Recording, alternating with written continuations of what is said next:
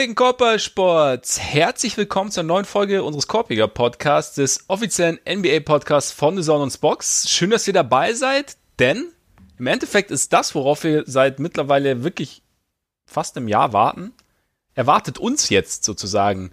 Die Finals stehen vor der Tür. Unfassbar und äh, da mein Finaltipp äh, voll aufgegangen ist, habe ich mir gedacht, werde ich mir auch diese Woche mal wieder einen richtigen Experten an die Seite holen. Und deshalb sitzt er mir wieder gegenüber derselbe Name wie jede Woche, dieselbe sensationelle Frisur wie jede Woche sehe ich gerade, der unvergleichliche, auch bekannt als Ole Freaks. Mein Name ist Max Marbeiter und kommende Nacht geht's los, Ole. Ungefähr Skala 1 bis 10, wie heiß bist du? Zwei. Sagen wir South Beach, South Beach im Juni Hitze. Also schon, schon warm. Sehr warm. Schon warm, ne? Ja. Ist auch irgendwie ein geiles Matchup, finde ich. Also Find ich habe tatsächlich, hab tatsächlich Bock. Ich muss auch äh, gestehen, äh, so leid es mir für deine Kälten tut, ich dachte mir mal irgendwie, für mich klang Heat Lakers, was das Matchup anging, klang für mich irgendwie dann noch mal ein bisschen geiler. Und äh, deswegen äh, habe ich tatsächlich auch richtig Bock. Ähm, aber es kann sich natürlich nicht alles nur um die Finals drehen. Heute. Es wird sich viel um die Finals drehen, aber es sind ja auch noch andere Sachen passiert und ähm, deswegen werden wir natürlich auch ausführlich über die neuesten Entwicklungen aus dem Minicamp der Bulls sprechen? Okay, in der Zeit äh, stelle ich mich dann selbst auf Mute und, ja, äh, genau. und stecke mir zwei Finger in die Ohren.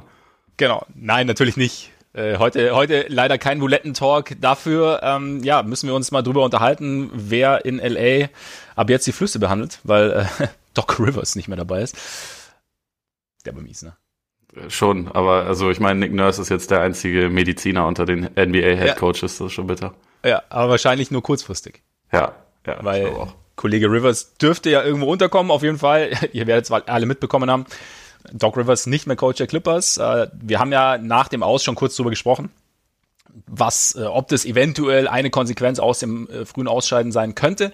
Jetzt sprechen wir natürlich noch mal ein bisschen, bisschen konkreter drüber. Dazu, Victor Oladipo möchte anscheinend nicht in Indiana bleiben. Wo könnte er hingehen? Werden wir uns auch kurz drüber unterhalten. Und dann gibt's natürlich ein Shoutout an die Celtics, ein Shoutout an die Nuggets und die große Finals Preview, die mit kommender Nacht hoffentlich noch nicht ganz überholt sein wird, weil die Serie wird sich sicherlich zigmal hin und her winden, um uns diverse Überraschungen zu bieten. Auf jeden Fall werden wir uns intensiv drüber unterhalten. Und bevor es losgeht, natürlich noch ein kleiner Schwenk Richtung Patreon. Denn unter patreon.com slash Korpiger Podcast, Korpiger mit AE, so sieht das aus, könnt ihr uns unterstützen, wenn ihr das tun wollt, wenn ihr findet, dass das, was wir hier tun, unterstützenswert ist, mit kleinen monatlichen Beiträgen. Vielen, vielen Dank an alle, die das schon tun. Und dazu bekommt ihr, letzte Woche haben wir es leider nicht hinbekommen, aber normalerweise während der Playoffs haben wir einmal die Woche, manchmal auch zweimal die Woche extra Folgen aufgenommen, 25 Minutes or less. Dabei haben wir in dem Format unterhalten wir uns immer spontan über Vorkommnisse aus der Nacht oder neue Entwicklungen aus der NBA. Und äh, in der Offseason könnte es dann auch wieder ein Comeback von Es war einmal auf dem Hartholz geben. Ein Format, bei dem wir uns alte Spiele anschauen und drüber schnacken. Aber momentan natürlich ganz klar der aktuelle, das aktuelle Geschehen wesentlich wichtiger. Von daher schaut gerne mal vorbei, wenn ihr wollt. Freuen wir uns. Und äh, um keine Zeit zu verlieren, würde ich sagen, direkt jetzt rein. Doc Rivers nicht mehr Clippers Coach, wie gesagt, und wir haben ja, wie gesagt, auch schon drüber gesprochen. Ole hat ja dazu tendiert, nach dem Aus der Clippers, dass es durchaus passieren könnte. Also einfach, weil es auch gewisse Argumente gab, natürlich das, oder halt, weil gewisse Dinge vorgefallen sind, die man Rivers in Anführungszeichen ankreiden konnte. Zum Beispiel Minute Management, zum Beispiel ähm, das Matchup Harold Jokic, das einfach nicht funktioniert hat, an dem er aber festgehalten hat. Oder du hast, also wie gesagt, du hast dazu tendiert, dass es passieren könnte. Jetzt ist es passiert. Ist es für dich okay? Ich finde es okay. Also ich meine, es ist halt so ein bisschen die, die Mentalität, die jemand wie, wie Steve Ballmer, wenn er so eine Organisation übernimmt, kauft für deutlich über Marktwert und äh, da Geld reinpumpt wie sonst was, der will natürlich Resultate haben. Und daran musst du dich halt messen lassen. Und also auch wenn, wenn äh, Paul George was anderes erzählt hat, ging es natürlich darum, einen Titel zu gewinnen. Sie haben diese Saison gehabt, sie haben nächste Saison und danach haben sie ja schon wieder nur Ungewissheit. Also einfach weil diese beiden Superstars nun mal äh, unsichere, unsicheren Vertragsstatus haben und das quasi selber entscheiden können, ob sie dann gehen oder nicht. Und äh, die Saison war halt einfach unterm Strich eine krasse Enttäuschung. Und also man kann, man kann ganz viele Gründe dafür ranziehen. Also man kann über Verletzungen reden, man kann darüber reden, ob äh, Playoff P ein Fraud ist oder was auch immer. Also und da, da, da kommt auch viel zusammen, aber was man, glaube ich, auch bei der, bei der Fehleranalyse irgendwie schon sehen muss, einerseits Training wurde nicht ernst genommen im Lauf der Saison, also weshalb offensichtlich diese diese Teamchemie, die man dann doch irgendwie braucht, nie so richtig entstanden ist. Also ich glaube, es, es wurde sich ein bisschen zu sehr darauf verlassen, dass das halt irgendwann dann schon von alleine kommt, weil man hat ja Kawhi und irgendwie die anderen hatten jetzt diesen Status sich eigentlich nicht verdient, aber man hat es halt irgendwie so ein bisschen so behandelt, als hätten alle diesen Status.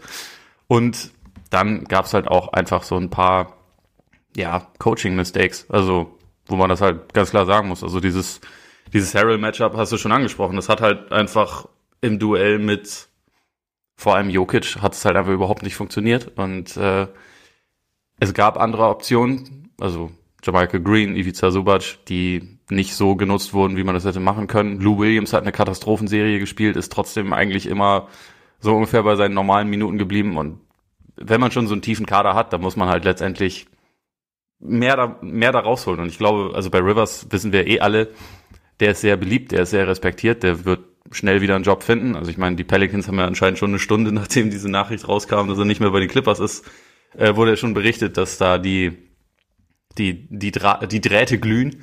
Also das ist quasi schon äh, das nächste Angebot sozusagen reinflattert. Das ist okay und ich glaube, letztendlich ist es aber einfach so, er war jetzt, wenn ich es richtig im Kopf habe, sieben Jahre bei den Clippers. Sie sind keinmal in die Conference Finals gekommen und es ist, also irgendwann musst du halt dann auch einfach eiskalt sagen, das war jetzt nicht das, was sie sich erhofft haben. Und wahrscheinlich so ziemlich die einzige Saison, wo sie über ihren Erwartungen gespielt haben, war die letzte.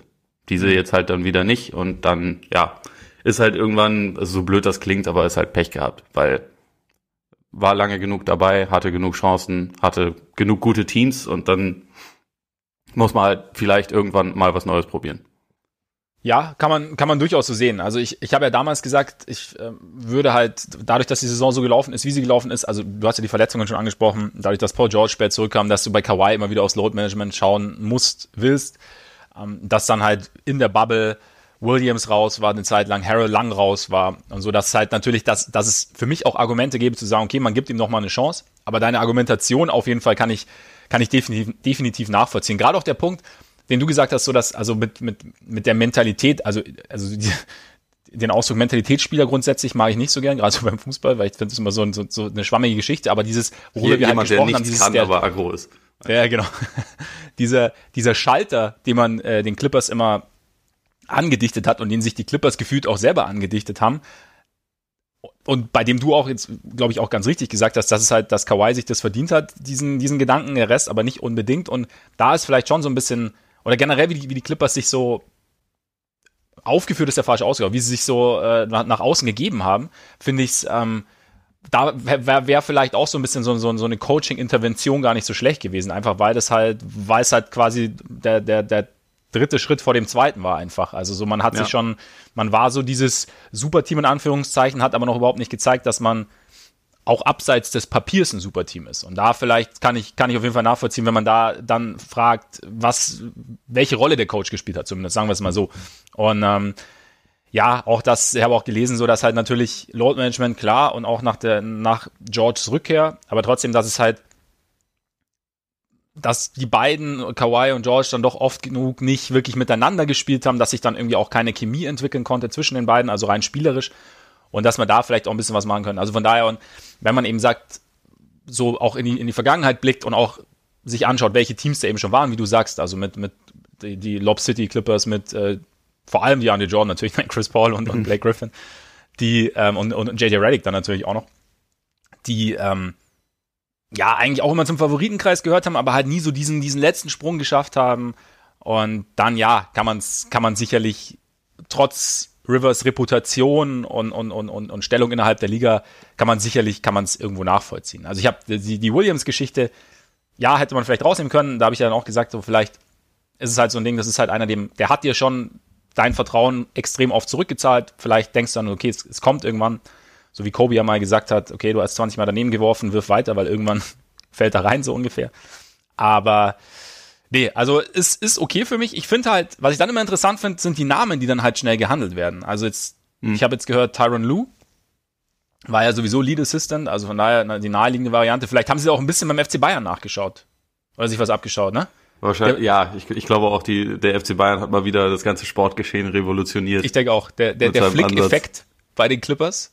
Ja. Und nee, aber Einnahme, dann Jeff Van Gundy und jetzt mal ganz kurz, mal so allgemein. Ich bin, also du weißt, ich bin großer, nicht nur Stan Van Gundy Freund, sondern auch Jeff Van Gundy Freund.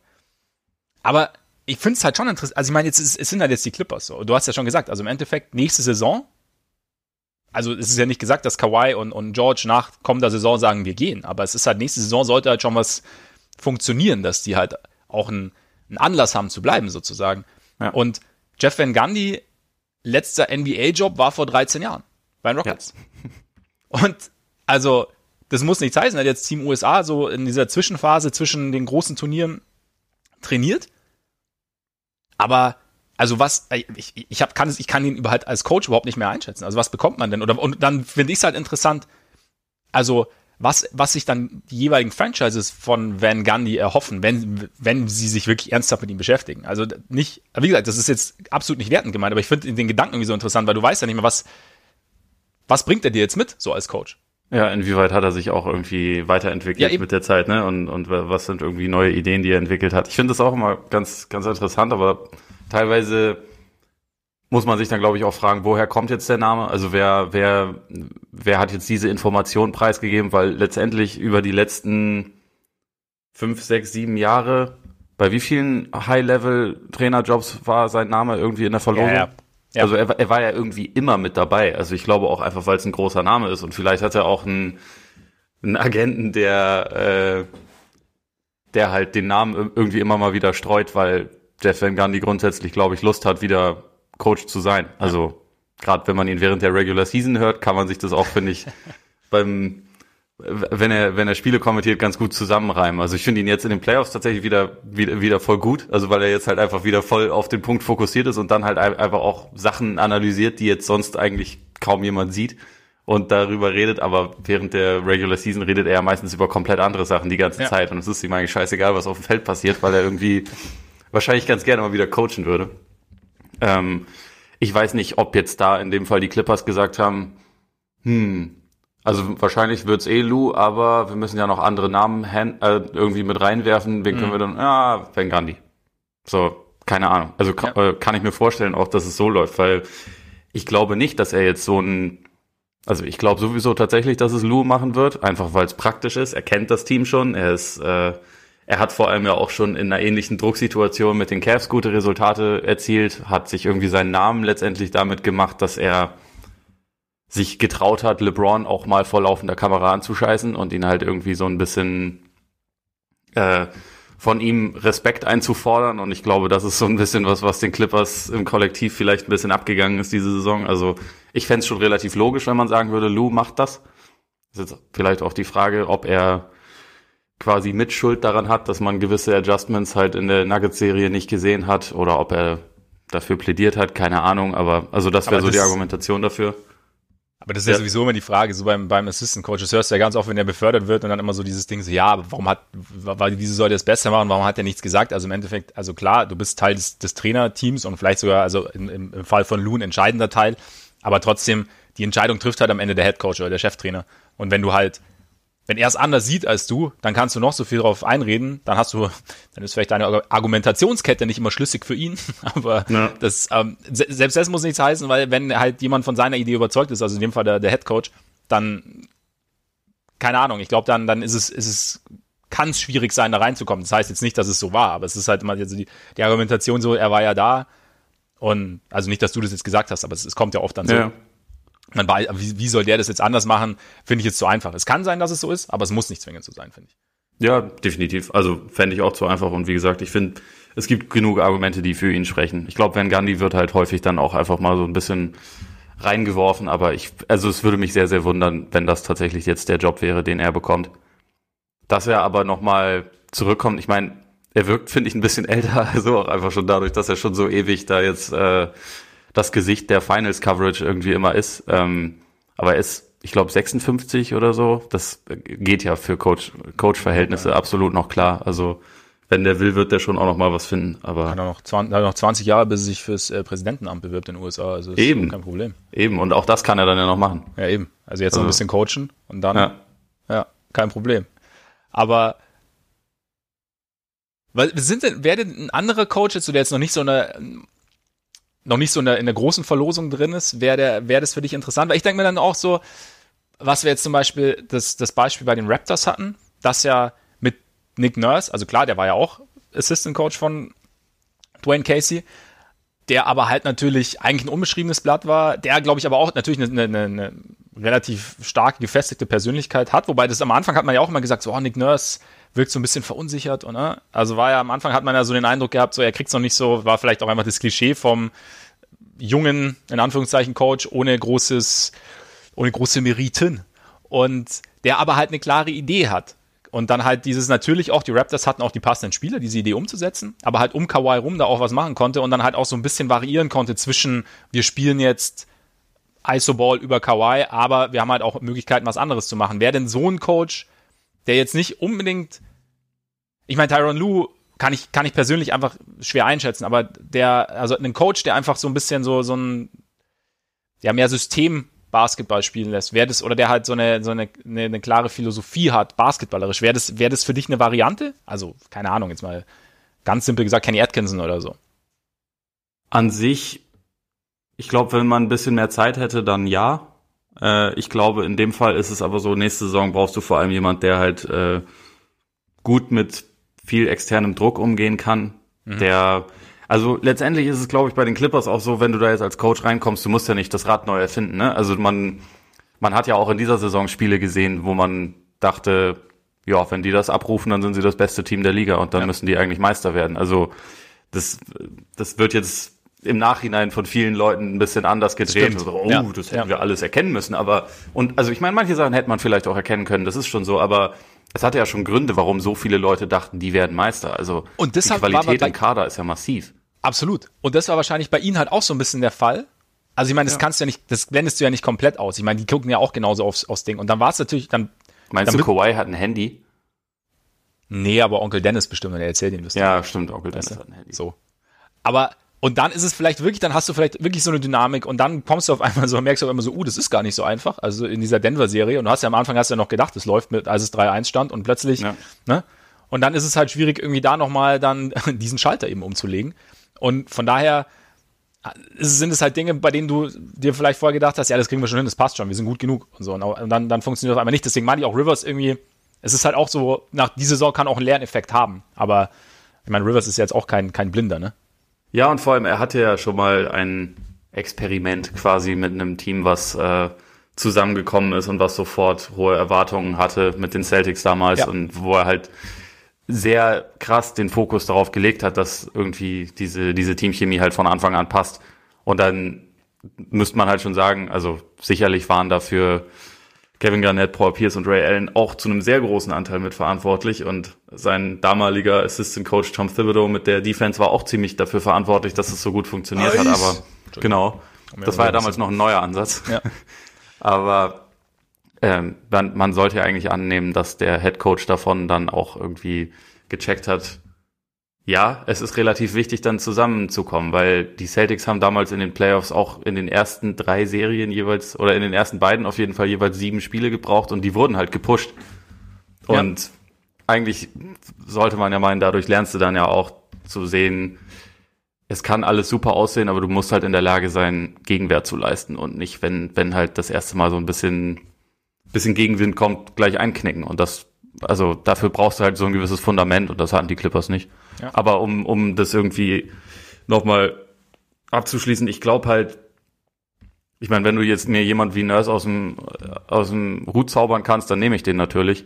Das ist natürlich auch einer, der jetzt ja eine total einzigartige Laufbahn hatte ja. und irgendwie überall auf der Welt schon, schon aktiv war und in der G-League und alle möglichen Sachen gemacht hat und so. Das ist halt schon relativ einzigartig. Wenn du mir so, so jemanden rausholen kannst, dann gerne, aber ich, ich glaube halt in, in, in der nächsten Saison wird's mehr darum gehen, eigentlich kleinere Sachen zu verändern und vor allem halt so bei den Clippers so ein bisschen ja, Respekt einzufordern und gleichzeitig so ein bisschen Blitzableiter für draußen zu sein, weil auf die wird sehr viel einprasseln. Und da ich, also Lou hat zumindest da schon gezeigt, dass er damit umgehen kann. Deswegen glaube ich schon, dass er da jetzt nicht der schlechteste ist, obwohl ich ihn insgesamt jetzt nicht für den, für den brillantesten Coach aller Zeiten halte oder so. Aber ich glaube, für die Situation passt er ganz gut. Es ist bei ihm halt auch wirklich schwierig, also wie bei allen LeBron-Coaches irgendwie, bevor sie, und er hat ja nicht, nicht die Möglichkeit danach irgendwie groß was zu machen. Und du hast halt immer so, also LeBrons Schatten schwebt halt immer drüber, weil man heißt immer ja Coach LeBron und er sagt im Ende, im Zweifelfall leitet er die Offense an und dann so und so und dann ist es halt, dann weißt du, oder ich zumindest tue mich dann schwer, einen, einen ich finde es sowieso schwer, Coaches allgemein einzuschätzen, aber dann so noch einen Coach einzuschätzen, Spoelstra hat ja auch ein bisschen gebraucht, bis er da rausgekommen ja. ist. Was meinst du, wie, also dachte ich auch gerade dran, was meinst du, wie geil Eric Spoelstra gerade diese Saison findet? Ja. Also diese, diese Playoffs, so, ja. weil jetzt sieht das jeder mal, was für ein krasser Coach das ist. Und er war schon ein sehr guter Coach, auch in den Big Three Jahren, aber es, es, es, geht halt leicht unter, das ist schon so. Genau, und von, von daher ist es halt, finde ich es bei Lou schwierig. Also ich, ich fände es schon ganz interessant, das jetzt auch zu sehen. Also gerade auch, weil es halt vielleicht spielerisch bei den Clippers, gut, man muss natürlich sehen, was jetzt in der Offseason noch passiert. Wir haben ja auch drüber gesprochen, sie haben jetzt nicht so den, den wahnsinnig großen Spielraum, aber so ein bisschen experimentieren, zumindest versuchen zu experimentieren, werden sie, denke ich, schon. Und was dann da noch passiert, aber das ist halt der Kader, hat man jetzt auch gesehen, gibt vielleicht schon die eine oder andere Lücke und was, was, was Lou dann daraus machen könnte, sollte es denn werden. Bin ich gespannt. Rivers. Wo, was darf es denn sein? Also ich meine, wir haben mittlerweile, glaube ich, noch zwölf zehn offene Stellen, ich weiß gar nicht, auf jeden Fall ist es relativ ich glaub, viel. Ich glaube, es sind acht. Ja, oder acht. Aber es sind auf jeden Fall mehr als genug. Ja, also ist die, die Auswahlmöglichkeiten, also ich, ich könnte mir gut vorstellen, dass er irgendwo unterkommt. Was halt, was halt natürlich extrem bitter ist, dass der Bulls-Job schon weg ist. Das ist natürlich für ihn jetzt. Hättest du ja. ihn da gerne gehabt? Nee, nee, für Rivers jetzt. Achso. ja, okay. Also, weißt du? Ja. Aber es gibt, es gibt ja noch, es gibt ja Alternativen, nicht ganz so attraktiv, aber, ne?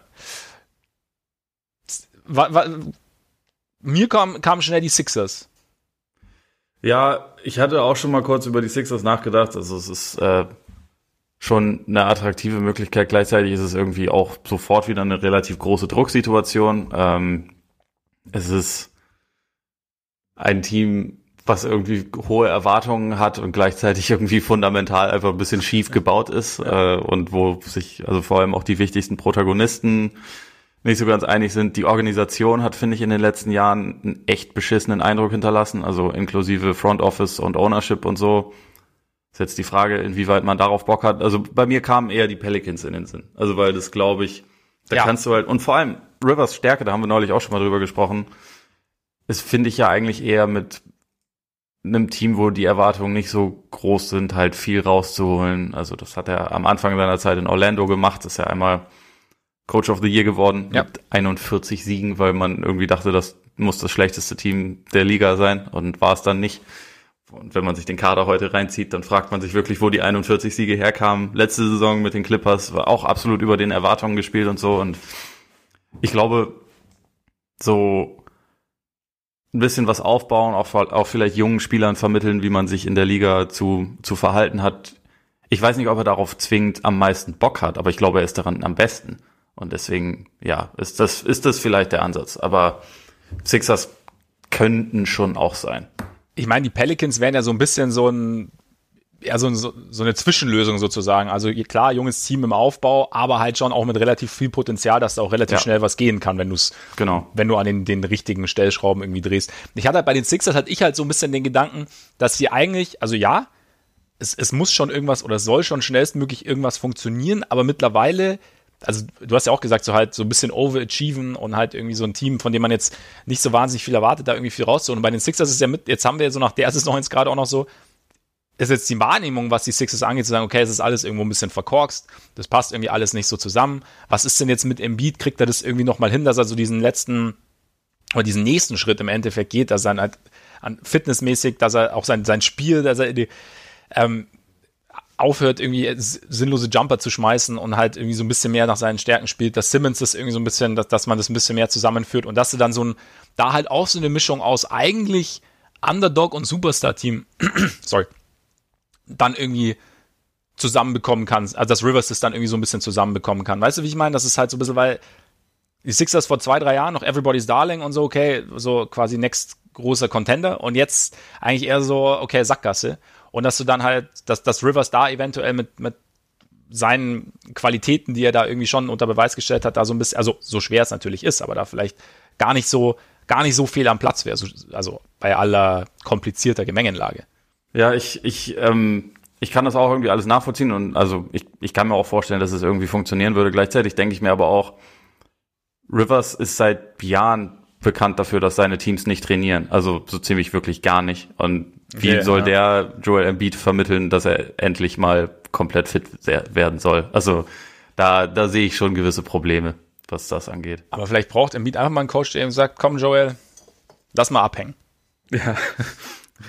komm, wir, wir spielen heute 36 Löcher ja. und äh, genau. am Ende davon bist, bist du fit. Zumindest ja. so im, im, im oberen äh, Schulterbereich. genau, genau. Ein bisschen so, sauber schwingen. Bisschen, bisschen Masse zulegen, auch ein bisschen, bisschen Movement reinbringen und so, ein bisschen ähm, Elastizität in die Muskeln. Ja. Wer weiß. Nee, stimmt gut, natürlich. Also wir, wir sind uns einig, dass, dass äh, Dr. Rivers bald äh, einen neuen Job finden wird. Also ich glaube, ja. vakant sind jetzt wahrscheinlich irgendwie gerade noch so fünf oder sechs Posten, soweit ich weiß. Also manche sind ja schon, ja. schon wieder gefüllt worden, aber eigentlich, da sind ja schon mehrere dabei, die ganz gut sind. Ich meine, ein schönes Desaster wäre auch noch Houston, wer weiß. Geil wäre OKC, aber ich glaube nicht, dass er auf OKC Bock hat. Also einfach ja. weil Rebuild und ja, weil vielleicht gammel, hat er Bock, gammeliger halt Ort. Shay zusammenzuarbeiten.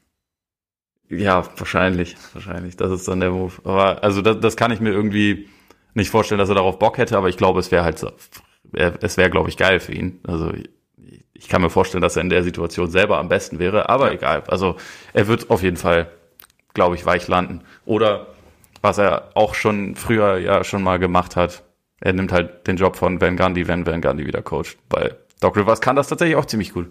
Ja, das kann ich mir auch ziemlich gut vorstellen, das stimmt. Also ich habe ich hab ihn gar nicht so im Kopf jetzt als, als Co-Kommentator, aber ich kann es mir auf jeden Fall gut vorstellen. Was war, so, war sogar mal Finals-Kommentator eine Zeit lang. Ah, okay. Ich habe nicht mehr genau im Kopf, welche Jahre das waren, aber also der, der hat da auf jeden Fall auch schon auf einem mit, mit einem hohen Profil gearbeitet. Ja. Ja, vielleicht. Wer weiß, wer weiß. Oder Pacers. Oder Pacers. Die gibt's auch noch. Fände ich jetzt grundsätzlich gar nicht so uninteressant, weil das halt auch, es ist kein Rebuild mehr, es ist aber auch natürlich keine einfache Situation, aber trotzdem irgendwie so ein Team mit, mit einem gewissen Potenzial. Außerdem ist es natürlich eine sensationelle Überleitung. Vor allem ist es das, ja. Also, von daher, weil ja Victor Oladipo nicht mehr so Bock hat anscheinend, was man gehört hat, auf die Pacers. Also ich meine, beziehungsweise, dass er eventuell gern weiterziehen wollen würde und auch da haben wir schon ein bisschen drüber geredet, also wie man da eben weiter verfährt, weil sein Vertrag ja ausläuft nach der kommenden Saison, glaube ich, ne? Ja, hat noch oh. ein Jahr 21 Mille. Genau. Und weil es eben momentan natürlich, also aus Pacers Sicht schwierig ist einzuschätzen, wie wie gut er denn wieder wird, weil natürlich die Saison jetzt als Comeback-Saison denkbar kompliziert war und man da jetzt irgendwie, also ich zumindest möchte mir da auch keine Rückschlüsse erlauben, was wir dann da von Oladipo noch mehr erwarten. Also ich meine, du hast ja damals, als wir darüber gesprochen hatten, schon eigentlich ganz gut angemerkt, dass man natürlich auch nicht weiß, ob jetzt diese eine Saison, der halt einfach so extrem gut war, ob das jetzt halt die Normalität ist oder ob vielleicht auch das so ein bisschen ein Ausreißer nach oben war, unabhängig von der Verletzung jetzt. Ja. Und das weiß man natürlich nicht, das wissen natürlich die Pacers jetzt auch nicht. Und das macht es natürlich nicht, nicht so einfach. Ähm, dann gab es ja relativ schnell dieses Boston-Gerücht. Ja. Aber, aber, hat jetzt für mich, also ich meine, also ja, Gordon Hayward ist halt diese Verletzungsproblematik, aber für mich würde jetzt so auf den ersten Blick Hayward ein bisschen besser eigentlich reinpassen, wenn er fit bliebe als, als Oladipo. Oder wenn er fit bliebe, würde ich das, würde ich das tendenziell auch so sehen. Aber, also ich meine, das ist halt, letztendlich würdest du da ein bisschen Problem für Problem tauschen. Ja. Und die, quasi Lösung auf ein Jahr nach hinten verschieben. Und also ich, ich glaube, was halt bei Hayward in der Theorie und manchmal auch in der Praxis gut reinpasst, und es war im Laufe dieser Saison ja, also in der Regular Season auch wirklich häufig zu sehen, dass er halt dieses, dieses Playmaking bringen kann, dass er halt auch wirklich ein großer Spieler ist. Also es, äh, ich habe jetzt die Maße von Oladipo nicht im Kopf, aber ich meine, Hayward wäre auf jeden Fall auch ein bisschen größer, ist halt defensiv damit recht variabel und an sich ist das schon einer, der da, der da gut reinpasst. Oh, ich meine, Oladipo würde da schon auch reinpassen, aber ja. ich, ich, so in der Theorie, Theorie denke ich mir schon auch, müsste Hayward das eigentlich ein bisschen besser komplettieren alles. Aber es ist kompliziert. Also ich weiß nicht, so man man hat jetzt halt ihn schon drei Jahre und in der Zeit hat er jetzt nicht wahnsinnig viel äh, gebracht in der Form, wie man sich das erhofft hat, was natürlich auch verständlich ist, weil es nun mal Verletzungen gibt. Aber ich meine, dass man da aus aus äh, Celtics-Fan-Perspektive irgendwie schon mal ein bisschen drüber nachdenkt, was man da machen kann oder wie seine Zukunft aussehen kann, finde ich irgendwie logisch. Ja. Ich meine, für mich wäre es Stand jetzt halt so, dass man ihn nächste Saison als Six-Man einplanen würde, weil ich finde, die Rolle passt ihm eigentlich am besten. Aber ich will es auch nicht ausschließen, dass sie mit dem, mit dem Vertrag irgendwas machen, weil Stand jetzt ist es, ist es nun mal so, dass wenn er irgendwie diese, diese 30 Millionen nimmt und nicht irgendwie einen neuen, längeren Vertrag irgendwie wie restrukturiert oder so, dann ist das halt letztendlich der, der einzige richtige Trade-Chip, den sie haben, wenn sie was, wenn sie was verändern wollen. Wobei es aber auch gar nicht, gar nicht so, also jetzt aus meiner Perspektive wäre es jetzt gar nicht so blöd zu sagen, okay, also ich nehme jetzt die, drei, die 30 jetzt nicht und bekomme halt vielleicht noch einen längerfristigen Vertrag, der mir halt, also mir mehr Karrierespielraum in Anführungszeichen gibt, also auch nach den ganzen Verletzungen und gleichzeitig halt äh, den Celtics vielleicht auch ein bisschen mehr Spielraum gibt. Also wäre jetzt. Ich halte ich halte es auch nicht für ausgeschlossen. Also man, man liest das ja jetzt immer mal wieder so, dass das ja, dass das ja safe ist, dass der das nimmt, weil so viel kriegt er natürlich nicht.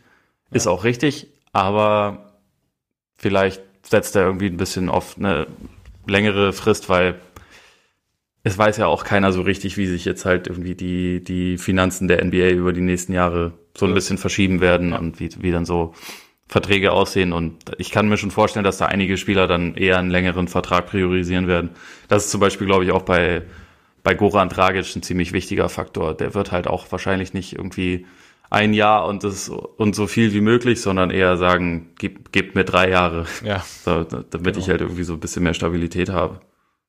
Ja, es ist, ist ein guter Punkt. Also kann ich mir auch gut vorstellen, dass da so ein bisschen jetzt so dieses, was, was eigentlich so die letzten Jahre halt so ein bisschen ja, gerade so bei den, bei den besseren Spielern so irgendwo in Mode war, sozusagen halt kurzfristig so viel wie möglich zu nehmen und um dann halt sich auch die Flexibilität zu bewahren, dass das jetzt natürlich durch diese Unsicherheit so ein bisschen, ein bisschen wegfällt. Also es ist auch nicht jeder ein Kevin Durant, ne, der ja. ein 1-1 immer unterschreiben kann und dann auch mit einem Achillessehnenriss noch einen, einen so Maximalvertrag bekommt, weil er Kevin Durant ist, also genau. weil er sich das auch verdient hat. Genau, ne? ja. Aber äh, das, diese Sicherheit hat nicht jeder Spieler. Ja. Aber also nochmal zu Oladipo ich gehe eigentlich schon länger davon aus, dass der nächstes Jahr nach Miami geht. Also wenn er halt Free Agent wird. Ähm, weil ich glaube, der, da ist eine beidseitige Anziehung sozusagen. Mhm. Äh, das, ich weiß auch gar nicht, woher ich dieses Gerücht irgendwie jetzt schon des Öfteren mal, ähm, also auch schon seit einem, einem halben Jahr immer mal wieder gehört habe, aber also irgendwie, irgendwie ergibt es für mich Sinn. Mhm. Es, es würde mich nicht wundern, wenn der nächstes Jahr da ist und also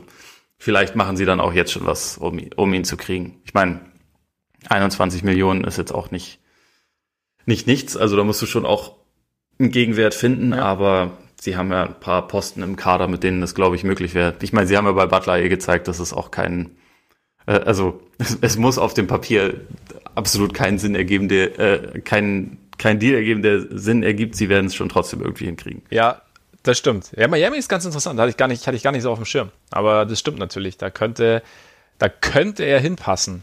Ich hatte, was ich auch noch so hatte, weiß nicht, ob, ob Brooklyn da vielleicht Bock hätte drauf, wobei natürlich da diese Fragezeichen sind. Aber so als als äh, neuer Caris LeVert oder ja, was? Genau. Weil das ja, ja, könnte schon auch sein. Also ich, ich weiß nicht, ob Brooklyn da so richtig einen Schritt nach vorne macht. Also, also was halt Offball ist er halt natürlich, wenn der Wurf wackelt, nicht ganz so ja. optimal geeignet, ne? Ja, und ich meine, bei den Nets ist es ja auch so, dass die nächste Saison eigentlich den Titel holen müssen oder in die Finals kommen müssen und Findest da du? ist dann ja, mehr oder weniger. Aber ich meine. Also, nein, also ich meine, dass das die Ambitionen sind, ist ja klar. Ja, gut, klar, das schon. Aber, also ich meine, Durant. Ich sage nicht, dass sie es tun werden. Ich glaube sowieso nicht, dass sie den Titel holen, aber also ich weiß nicht, ob dieses dieses Duo, äh, KD, Kyrie, jemals einen Titel zusammen gewinnt, weiß ich nicht, aber also ich glaube, die Ambitionen sind das und äh, deswegen glaube, also das war eigentlich nur das Ding. Ich ja. glaube nicht, dass sie sich dann noch so einen Rekonvaleszenten quasi ja. reinholen.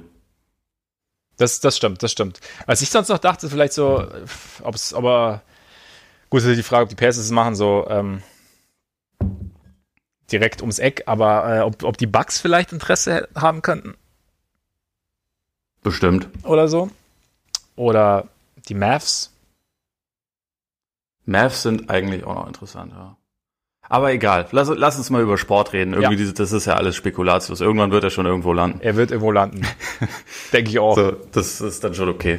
Ja, dann äh, kommen wir noch nicht ganz zu den Finals. Also deine Celtics, wir hatten ja, oder es, es gab ja mal ganz kurz den Ansatz in Spiel Nummer 5, dass da eventuell noch was, was gehen könnte. Also die zweite Halbzeit hätte, wurde auch gern mal so interpretiert, als hätten sie vielleicht doch noch Wege gefunden, gegen die eklige Defense der Heat irgendwie, also gerade auch gegen die Zone was zu finden. Also Daniel Theiss mit seinem Midrange-Jumper, die er da getroffen hat, so in der Twilight Zone der Zone. Und dann war es doch relativ schnell vorbei. Aber du jetzt so als, also ich hatte ja auf die Celtics getippt und du hast dann, du hast dann irgendwann Richtung Miami tendiert und du hast, also die Erwartungen wurden quasi jetzt nicht untertroffen, in Anführungszeichen, aber wie, wie gehst du denn so als Celtics-Fan so aus der Serie raus? Es ist eher so ein bisschen, okay, war jetzt, hat nicht ganz gereicht, aber ich habe äh, Dinge gesehen, die mich auf jeden Fall gut, äh, glücklich in die Zukunft blicken lassen. Oder ist eher so, na shit, wir hätten es dann doch dieses Jahr, da hätte doch irgendwie mehr, wir vor allem, da hätte doch mehr funktionieren sollen irgendwo. Also ich, ich finde im Endeffekt, es war eine verpasste Chance. Also das muss man schon so sagen, weil ich glaube, vom, vom Talent her, wenn man das jetzt so gegenüberstellt, dann, dann hätte man das Pendel schon leicht Richtung Boston schwingen lassen können. Tiefe sprach dann wiederum klar für Miami. Ähm, und das hat man, finde ich, auch gemerkt. Also es war jetzt auch kein, kein Zufall, dass die Heat jedes vierte Viertel gewonnen haben, so ungefähr. Ähm, und häufig ja auch wirklich dann noch große Rückstände aufgeholt haben, weil sie einfach konditionell äh, anders aufgestellt waren. Also ich habe mir vorhin auch nochmal die die Zahlen da angeguckt und irgendwie der, der Spieler mit den meisten Minuten bei den, bei den Heat, also Adebayo stand halt in den Playoffs mehr als eine Stunde weniger auf dem Court als der, der Spieler mit den viertmeisten Minuten bei, bei den Celtics. Und also, das sind dann schon ja. halt einfach gravierende Unterschiede. Und das ist natürlich nicht alles, aber das stellt man dann, dann schon fest. Ich glaube, man hat dann auch schon teilweise gesehen, also gerade in Spiel 5, aber auch vorher partiell, dass es ist keine unlöser, unlösbare Aufgabe, gegen so eine Zonenverteidigung zu spielen. Und also ich meine, die Heat haben das ja jetzt auch nicht die ganze Zeit gemacht, aber sie haben es halt immer mal wieder eingesetzt und häufig auch mit Erfolg eingesetzt. Und das ist halt sowas, wo ich finde, das ist insofern ein bisschen frustrierend. Da haben die Celtics einfach zu lange gebraucht, um das zu verstehen. Mhm. Und dann auch immer nur so teilweise. Also es, es, es blieb dann auch nicht dabei.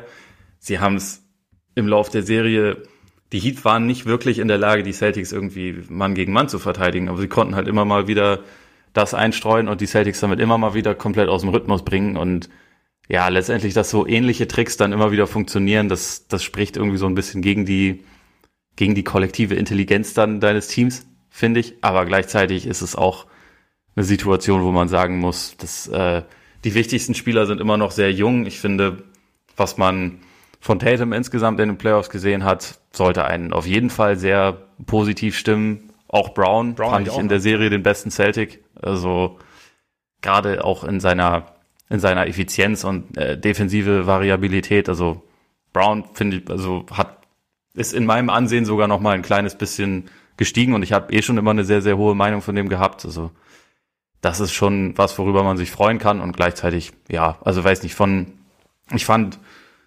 Stevens hat ein bisschen die Grenzen aufgezeigt bekommen, oder also was jetzt, das ist vielleicht ein bisschen übertrieben, aber also er hat das Duell auf jeden Fall verloren gegen Sportstar. Ich glaube, das, das muss man schon so sagen. In dem Fall, man hatte keine Antwort auf Bam. Das finde ich auch immer lustig, weil man hat irgendwie die ganze Saison über immer davon geredet, ah, scheiße, wenn es dann gegen Embiid geht.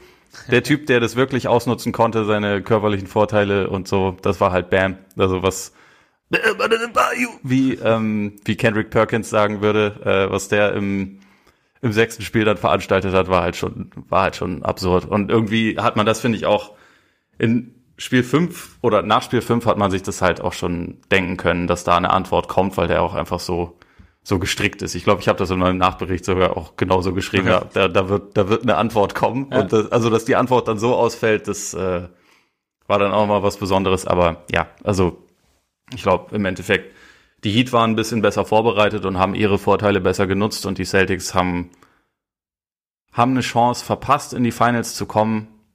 Aber es, ich gehöre jetzt nicht zu den Leuten, die deswegen denken, man müsste da jetzt alles einreißen. Also überhaupt nicht. Es war nicht die letzte Chance. Ja, also hoffentlich. Ich meine, man, man, man denkt es immer so, da können wir auch bei den Nuggets drüber reden, ne? So ja.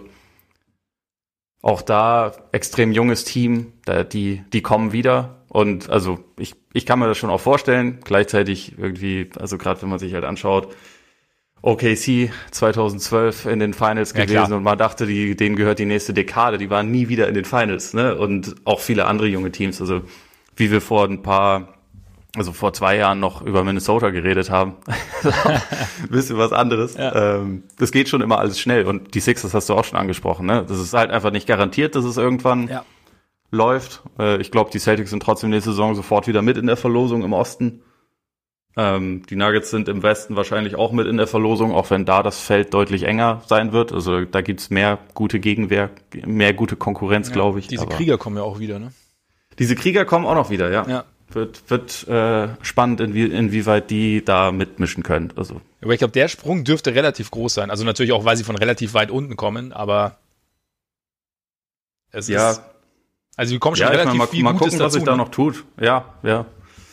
Also sie haben schon ein immer noch recht äh, cleveres und gut eingespieltes Trio im Zentrum. Ja. So, das, äh, da, soll, da sollte schon einiges möglich sein. Und das ist dann halt noch ein weiteres Team. Ich meine, die Lakers werden jetzt auch nicht unbedingt nächste Saison dann sagen, boah, jetzt sind wir ja durch. Jetzt scheiß drauf. Die wollen ja sofort die nächsten Titel gewinnen. Und haben also die nächsten, den ersten. Stimmt. Aber da, dazu, kommen, wir gleich. kommen wir gleich. Dazu kommen wir gleich. Ja, wobei Hast bei den Nuggets, also ja. Das Interessante ist ja, ich meine, das hast du ja auch schon mal gesagt, äh, Jamal Murray hat jetzt halt diese, diese Bubble scheint Jamal Murray extrem gut getan zu haben. Und dann war halt natürlich die Frage, wie ist es dann wieder so? Ich meine, gut, momentan ist sowieso nicht absehbar, ob es irgendwann mal wieder vor Zuschauern sein wird. Ähm, oder beziehungsweise, wie wird es dann sein, wenn das alles wieder nicht so, nicht ganz so fokussiert ist oder wenn es einfach wieder eine andere Umgebung ist. Aber ich glaube halt, also ich finde es halt schon also bei, bei Murray finde ich es halt einfach so interessant, so die, wir haben ja die ganze, nach der letzten Saison schon gesagt, also die, die, ich habe es jetzt ja auch schon ein paar Mal angesprochen, deswegen fühlt es jetzt nicht mehr ganz so aus, aber diese Entwicklung, die wir irgendwo immer erwartet haben, die kam jetzt halt extrem innerhalb dieser, dieser komprimierten Phase und unter diesem Mikroskop der Bubble. Und ich bin jetzt schon gespannt, was da jetzt halt, also bei den, bei den Nuggets habe ich immer noch das Gefühl, dass es halt, und auch da, wie du sagst, das kann auch schnell, kann sich das ändern, aber es ist halt, sie sind halt noch nicht am Gipfel angekommen, sondern ich habe immer so noch den Eindruck, dass da halt noch, jetzt hat Murray den, vielleicht die nächsten zwei Schritte sogar gemacht. Vorläufig natürlich, mal schauen, wie es weitergeht, aber jetzt hat, jetzt die, nächsten zwei Schritte gemacht, dann, da ist dann wieder, dann, da, da ist dann wieder die Dynamik mit Jokic natürlich irgendwo eine andere. Da kann dann vielleicht auch noch ein bisschen, also obwohl es auch schon sehr gut funktioniert hat, das Two-Man-Game, aber da kann dann noch mehr gehen. Dann, äh, was machst du mit Michael Porter Jr.? Lernt er irgendwann nochmal halbwegs zu verteidigen. Ist ja auch so bei jungen Spielern. Also ich meine, grundsätzlich bringt er ja ein bisschen was mit, also so die, die physischen Voraussetzungen. Ja. Funktioniert es dann irgendwann, wird der Kopf zum dritten Bein? Defensiv ist die Frage. Und ich meine, er hatte ein, zwei Possessions, wo er es geschafft hat, vor LeBron zu bleiben und den dann sogar beim, beim Jumper zu blocken. Ja, so, so, die, die Motivation ist, glaube ich, teilweise auch da. Das Spielverständnis ist halt aktuell noch bei null. Ja. Aber man kann es ja auch vielleicht auf eins oder zwei steigern. genau. Das wäre schon, schon ein Schritt nach vorne. Da ist, da ist ja noch Potenzial. Und dann gut ist natürlich die Frage, was passiert mit Jeremy Grant? Ha, wie aus der Pistole geschossen heute. Nicht schlecht. Schon, oder? Ich habe ja. die, die Stunde, bevor wir angefangen haben aufzunehmen, habe ich nur Jeremy Grant, Jeremy Grant, Jeremy Grant gesagt. das, ist, das ist so eine Aufwärmübung, ja, wie, genau, wie, wie, man genau, wie so, so Sänger Moderator so macht. Ja. Nee, und da muss man natürlich schauen, ob, ob, ob man ihn verlängert bekommt. Dann Paul Mills, ja klar sind so ein paar Fragezeichen, aber bei Nuggets würde ich schon sagen, dass man da viele Dinge gesehen hat, die eher darauf schließen lassen, dass da, dass da in den nächsten Jahren schon noch, schon noch mehr, also ähnlich wie bei den Celtics im Endeffekt. Also, dass da einfach viel Potenzial ja. da ist, dass es da sicherlich auch den einen oder anderen Ansatz gibt, dass man vielleicht, was sich immer so schön einfach sagt, noch den einen oder anderen verlässlicheren Shooter um Murray und, und Jokic rum brauchen könnte. Aber oder Gary Harris lernt natürlich das Werfen wieder, das wäre natürlich auch eine Variante. Das wäre auch cool. Wäre die ein wobei ist sie einfacher, wirklich, weiß ich nicht. Aber das wäre natürlich die, die schnellere Variante. Aber also ich sehe beide Teams, die jetzt rausgegangen sind, sehe ich auch, Stand jetzt natürlich, sollte jetzt nicht irgend, irgendwas Unvorhergesehenes passieren, sehe ich da auf jeden Fall wieder in der, in der Verlosung auch die nächsten Jahre, wenn es darum geht, jetzt so Richtung, Richtung Finals Conference. Ich meine, wir haben ja letztes Jahr schon drüber gesprochen, die, die Nuggets so, hm, war jetzt irgendwie die große Chance, einmal in die Conference Finals einzuziehen und sie haben es irgendwie nicht genutzt. Wie sieht denn das nächstes Jahr aus? Können sie das nochmal irgendwie, geht es nochmal? Und dann ging eigentlich ganz gut. Ja, und also ich, ich, ich traue Nikola Jokic und mittlerweile auch Jamal Murray sowieso alles zu. Was ich, ähm, wo ich mir nicht so ganz sicher bin, so wegen Grant, erstens, ob der bleibt und zweitens, ob das, was er in diesen, also vor allem in der Serie jetzt gegen die Lakers gespielt hat, ob das jetzt die neue Norm ist, weil mhm. Das war schon, also absolut exzellenter Rollenspieler, teilweise sogar mehr als das und ich glaube, das war schon auch so ein bisschen, äh, Contract Year Run. Mhm. Ähm, ich bin mal gespannt, inwieweit er das halten kann, weil das, das fand ich schon relativ exzellent. Ja. Aber also ich ist für mich auch absolut nicht garantiert, dass die, dass die Nuggets ihn halten können, weil diese Art von Spieler wollen halt letztendlich alle Teams haben. Und auch wenn ich Denver an sich ein total attraktives Team finde, weil es, glaube ich, auch geil ist, mit jemandem wie Jokic zusammenzuspielen. Also wenn dein bester Spieler sich vor allem dadurch definiert, dass er dich gut aussehen lässt, weil er einfach ja. krasse Pässe spielt, ja. dann ähm, sollte einem das ja Spaß machen, gerade als, als quasi Rollenspieler, der jetzt nicht der, der Star des Teams ist, aber ich weiß nicht, wenn da jetzt dann wiederum die LA-Teams anklopfen oder wer auch immer, dann kann ich mir schon auch vorstellen, dass da, noch was anderes möglich ist. Ich habe auch gehört, dass er ein ziemlich gutes Verhältnis zu Billy Donovan hatte. Natürlich. Also wer, wer nicht? Ja, von daher. Ja. Auch das ist möglich. Aber also ich meine, letztendlich muss er ja zu einem Team gehen, was äh, Titel gewinnen kann. Eben. Also nicht. Ja. Egal. so viel dazu. Ja. Ähm, ich ich finde es halt auch, abgesehen davon, noch ziemlich spannend, ob sie halt Porter versuchen selber zu entwickeln oder ob sie jetzt das, ähm, das Eisen schmieden, während es noch ja. heiß ist und halt ja. versuchen, ihn plus irgendwas für einen dritten Star zu traden, weil letztendlich, man hat jetzt gesehen, sie sind nicht so weit weg ähm, von, von den Finals. Also ich fand schon, dass die Lakers das im Endeffekt auch deutlich bessere Team waren in der Serie, aber die Nuggets sind jetzt nicht, nicht irgendwie ewig weit davon weg. Und wenn man da halt sieht, okay, wir könnten vielleicht nächstes Jahr, sagt Bradley Beal, keine ja. Ahnung, wen auch immer bekommen. Kam mir auch als erstes in den Sinn tatsächlich gerade. Ja. Bradley Beal kommt einem immer als erstes in den Sinn. Ja. Ähm, dann könnte man halt auch sagen, jetzt, jetzt versuchen wir einfach das. Also da bin ich mal gespannt, ob sie, ob sie da vielleicht ein bisschen, bisschen schneller handeln oder ob sie weiter geduldig sind. Ja, das ist eine interessante Frage. Also da habe ich mir auch schon Gedanken gemacht, was auch was, was jetzt sinnvoller wäre. Vielleicht ist es auch einfach, sind es einfach nur zwei Wege, die dann irgendwo zu einem, zu einem gewissen positiven Ergebnis führen können. Also das kann man wahrscheinlich vorher schlecht, schlecht wissen. Beziehungsweise von außen vor allem. Die Nuggets werden noch ein bisschen besser wissen, was sie denn, was denn für Potenzial gerade defensiv noch in Michael Porter steckt. Und auch, glaube ich, was für ein Potenzial in der Dynamik Murray Porter Jokic steckt. Ja. Also wie war, inwieweit sich das noch so entwickeln kann, dass dann Porter wirklich die dritte Säule bilden kann, die dann vielleicht auch mal ähm, vielleicht phasenweise die erste übernimmt oder die zweite oder so. Also da, da, da, da wissen die Nuggets sicherlich mehr. Aber Man will ja auch nicht, dass Michael Porter der Impfstoff für ihre Titelchancen ist. uh. Uh. Meta, Herr Freck. Ja.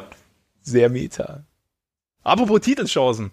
Ja, lass, lass uns mal so, endlich darüber reden, worüber wir eigentlich reden wollen. Ja, genau. wir haben, wir haben uns ein bisschen verquatscht, wie es so schön heißt. Ja, schockierend. Ja, ich habe ja vorher schon kurz gesagt, Finals, ne? Ich finde dieses, ich finde die Ausgangssituation oder ich finde dieses Matchup schon interessant, weil ich mir schon irgendwie einbilde, dass die Heat für die Lakers eigentlich so ein bisschen ein unangenehmes Matchup sind. Gerade auch so, ich meine, wie es während der Saison war, finde ich jetzt nicht, immer nicht mehr so, also mit Blick auf die Heat, finde ich, äh, tue ich mich schwer, als aussagekräftig anzusehen, einfach weil es gefühlt einfach ein anderes Team ist, das wir da jetzt sehen. Hm. Und wenn ich mir jetzt die Playoffs bis jetzt so anschaue, habe ich so das Gefühl, also klar, wir haben jetzt das simpel, simpelste ist wahrscheinlich, oder simpelste in Anführungszeichen, wenn du überlegst, du hast jetzt mit Bam einen ziemlich guten Verteidiger für, für Davis, der theoretisch alles mitbringt, um, um, um Davis zumindest ein bisschen einbremsen zu können. Ich meine, es ist ja immer so bei, bei Superstars, bei LeBron ja das Gleiche, wie, also stoppen ist, ist, ist eher unmöglich, aber inwieweit kannst du denn ihre Kreise so ein bisschen einschränken? Du hast mit Bam vielleicht auch jemanden, der, der auf LeBron switchen könnte, vielleicht? Ich wollte gerade sagen, äh, Bam ist auch der beste Verteidiger, den sie für LeBron haben. Ja. Und da ist natürlich, gleichzeitig hast du aber für LeBron dann eben noch Butler, dem LeBron auf jeden Fall auch schon wehgetan hat, aber der zumindest den arbeiten lassen kann. Du hast Iguodala, der zwar nicht mehr die 2015er Finals-Geschichte bringen kann, der aber vielleicht so ein bisschen in Dosen LeBron so ein bisschen nerven kann zumindest, vielleicht auch nicht, also das weiß ich nicht. Du hast Crowder, der zumindest ein bisschen Physis bringen kann. Du hast da so ein bisschen was. Du hast dann eben diese Zone, die du ja schon erwähnt hast, die man vielleicht situativ einbringen kann. LeBron findet da sicherlich bessere Lösungen als die Celtics, aber du hast zumindest, weil die Lakers mit ihren streaky Shootern außenrum, die natürlich auch mal heiß laufen können, aber grundsätzlich mal vom Grundsetup her, könnte es schon sein, dass, dass es dann Abende gibt, an denen sie halt Probleme haben. Und deswegen bilde ich mir irgendwie ein, dass es zumindest, was die Lakers Offense angeht, und die Lakers sind jetzt sowieso offensiv zumindest mal keine geölte Maschine. Also LeBron hebt es schon auf ein gewisses Level, aber sie und, und, und Davis genauso. Aber sie sind jetzt keine geölte Maschine. Deswegen bilde ich mir ein, dass es für die Lakers deutlich angenehmere Gegner gegeben hätte. Ja, und gleichzeitig die Heat haben irgendwie in ihren, also in eigentlich so ziemlich allen Lineups, die sie spielen, auch immer Leute, die LeBron sich rauspicken kann. Also ich meine, die Celtics haben das teilweise, also in einigen Spielen haben sie es relativ konsequent durchgezogen mit Duncan Robinson, aber längst nicht in allen. Ja. Die Lakers haben jemanden, der das besser äh, machen kann, also meiner Meinung nach, der, der das halt äh, sich rauspicken wird. Da, also da zähle ich auch einen Tyler Hero oder Hero oder äh, Hero, was auch immer. Ähm, nennen wir ihn einfach Baby Goat. Äh, ja. den haben sie, den man sich rauspicken kann. Sie haben Dragic, den man sich rauspicken kann. Also die Heat haben das in, dieser, in diesen Playoffs bisher geschafft, wirklich sehr gute defensive Lösungen zu finden, auf jeden Fall. Aber sie haben schon auch Leute immer drauf, die man attackieren kann. Und ich kann mir halt vorstellen, dass LeBron, also man, man hat das bisher nicht in, in jeder Serie oder jedem Spiel von ihm so konsequent gesehen, aber wenn man halt schaut, wie, wie früher in, in Spiel 5 gegen Denver auch damit angefangen hat, wirklich gezielt äh, sich die Matchups rauszupicken und das dann auszunutzen. Ich kann mir halt vorstellen, dass er jetzt, wo halt der Titel nicht mehr ganz so weit entfernt ist äh, und er sich auch nichts mehr aufheben muss, sondern einfach feuern kann, dass man das halt noch ein bisschen mehr sehen wird. Und dann, dann hängt es, glaube ich, zu einem relativ großen Teil auch davon ab, wie halt die Lakers in, mit dieser Zone klarkommen können. Also wenn, wenn jetzt Danny Green und KCP und, und äh, Kuzma, ich meine, Kuzma wird das eh nicht schaffen, aber so, äh, sagen wir einfach mal Danny Green und KCP. Wie viel hat er verdient? Wie viel Vertrauen hat er verdient? Genau, deswegen. Ähm, wenn die über 40 Prozent ihrer Dreier treffen, dann ist das eine ganz kurze Serie. Aber wenn ähm, ansonsten, wenn es halt darum geht, diese, also wenn, wenn die Heat ansonsten mit dieser Zone irgendwie zurechtkommen und damit wirklich äh, LeBron auch für Probleme stellen können, dann kann dann kann es halt interessant werden. Irgendwie, wenn es so eine Switch Everything Defense ist, dann dann sind sie für mich halt, also das, das kann, glaube ich, nicht funktionieren gegen die Lakers, weil sie dafür einfach diese beiden krassen Matchup-Albträume eigentlich haben. Und da, da kannst du das halt relativ äh, schwierig gegen spielen. Und bei LeBron ist halt, ich meine, 2011 in den Finals, die er verloren hat, das hatte zu einem relativ großen Teil damit zu tun, dass die Mavs halt ihm Zonenverteidigung hingestellt haben und er das irgendwie nicht gecheckt hat, wie er dagegen spielen muss. Es ist lange her. Und ja, ich ja. glaube, ich glaube, da ist er einfach mittlerweile viel, viel weiter und äh, viel besser dazu in der Lage, das, das ähm, aufzulösen. Deswegen weiß ich nicht, in, inwieweit man diese teilweise ja dominante Defense, die man von den Heat in unterschiedlichen Versionen im Lauf dieser Playoffs schon gesehen hat, also mit also gegen die Pacers haben sie alles geswitcht, gegen, gegen die Bucks haben sie eine Mauer gebaut vor, vor Janis, jetzt gegen die Celtics haben sie viel, viel Zone gespielt, also irgendwas davon wird man sehen, aber ich obwohl die Lakers jetzt nicht das beste Offensivteam sind, weiß ich nicht, inwieweit man sie da so richtig groß vor Probleme stellen wird. Also ob, ob, die, ob das so funktioniert, wie die Heat das bisher spielen konnten. Ja, ich meine, gut, dass, dass da jetzt gerade ein anderes Biest wartet, ist, ist glaube ich, schon klar. Wobei ich würde es jetzt, also es sind natürlich dann irgendwo zwei Extreme. Wenn du, also wenn du sagst, dass es jetzt nicht mehr so funktionieren wird, wie es, wie es bis jetzt funktioniert hat. Ich glaube auch nicht, dass es so perfekt funktionieren wird. Die Frage ist halt, ob es so perfekt funktionieren muss. Und ich, klar, wenn jetzt, wenn jetzt wirklich jeder Rollenspieler der Lakers über 40 Prozent trifft und es gibt, kann sicherlich Abende geben, wo es bei Danny Green läuft. Es kann sicherlich Abende geben, wo es vielleicht auch bei Kuzma läuft, vielleicht sogar bei Caruso oder, mein KCP trifft ja tatsächlich relativ verlässlich während der, während der Playoffs. Ja. Aber Danny Green ist dagegen eine Katastrophe in den Playoffs, was aber bei ihm normalerweise heißt, in den Finals läuft genau. er dann halt. Also das, das, das, das kann alles passieren, aber das ist natürlich auch ein Wenn. Das ist genauso ein Wenn, wie wenn wir sagen, okay, die, ähm, wenn die Heat ihre Zone richtig eingeteilt bekommen und LeBron damit doch vor, vor Probleme stellen, dann wird's wird's schwierig. Und ich meine, du hast zumindest mit Spoelstra, also klar, der LeBron von jetzt ist nicht mehr unbedingt der LeBron von vor von Miami-Zeiten. Trotzdem hast du mit Spoelstra einen Coach, der der LeBron zumindest kennt, der vielleicht die eine oder andere Lösung findet. Und ich glaube jetzt auch ja. nicht, dass die dass die Heat einfach so ganz simpel da rangehen werden, okay, wir machen es jetzt genauso wie du hast ja schon gesagt, also gegen die Pacers alles geswitcht, dann die Mauer gegen, gegen Milwaukee, dann die äh, Zone gegen Boston. Und Miami hatte dann schon immer irgendwie spezielle Lösungen parat für den jeweiligen Gegner. Und vielleicht sehen wir irgendwie eine Mischung, vielleicht sehen wir leichte Anpassungen. Und ich glaube schon, und, und natürlich kann sich LeBron irgendwie alles rauspicken. Und trotzdem, was ich letzte, also klar, er hat dann Spiel 5 dominiert und hat dann, ähm, hat dann nochmal so ein, so eine, so ein Sahneschnittchen in Spielform irgendwie auf, äh, aufs Parkett gelegt. Ich bin trotzdem gespannt, inwieweit er das halt über Finals halt, wie es wirklich funktioniert. Das, also er konnte es jetzt dosieren. Kann das, bringt das über fünf, sechs Spiele? Einfach so? Kann sein. Vielleicht, mhm. aber wenn die, wenn die Heat ihn wirklich arbeiten lassen, vielleicht gibt es dann doch mal so das Ding, wo es halt dann, wo es da, wo die Physis dann halt doch so, ein, so eine kleine Grenze gibt. Muss nicht sein. Kann aber sein. Also gerade weil ich auch denke, dass, dass Miami da eben schon ihm auch mit einer, mit einer gewissen Physis entgegentreten kann. Und dass Bolster vielleicht auch Lösungen findet, Robinson, Hero, Hero, Entschuldigung, ähm, ein bisschen zu verstecken, in Anführungszeichen. Und dann wird es halt, wie es halt in Finals oft ist, dann halt so eine, so ein, so eine kleine Wippe. Der eine macht irgendwas und das funktioniert dann und dann findet LeBron wieder, sagt dann, okay, gut, netter Versuch im nächsten Spiel oder vielleicht sogar in, in den nächsten Possessions habe ich wieder eine Lösung dafür.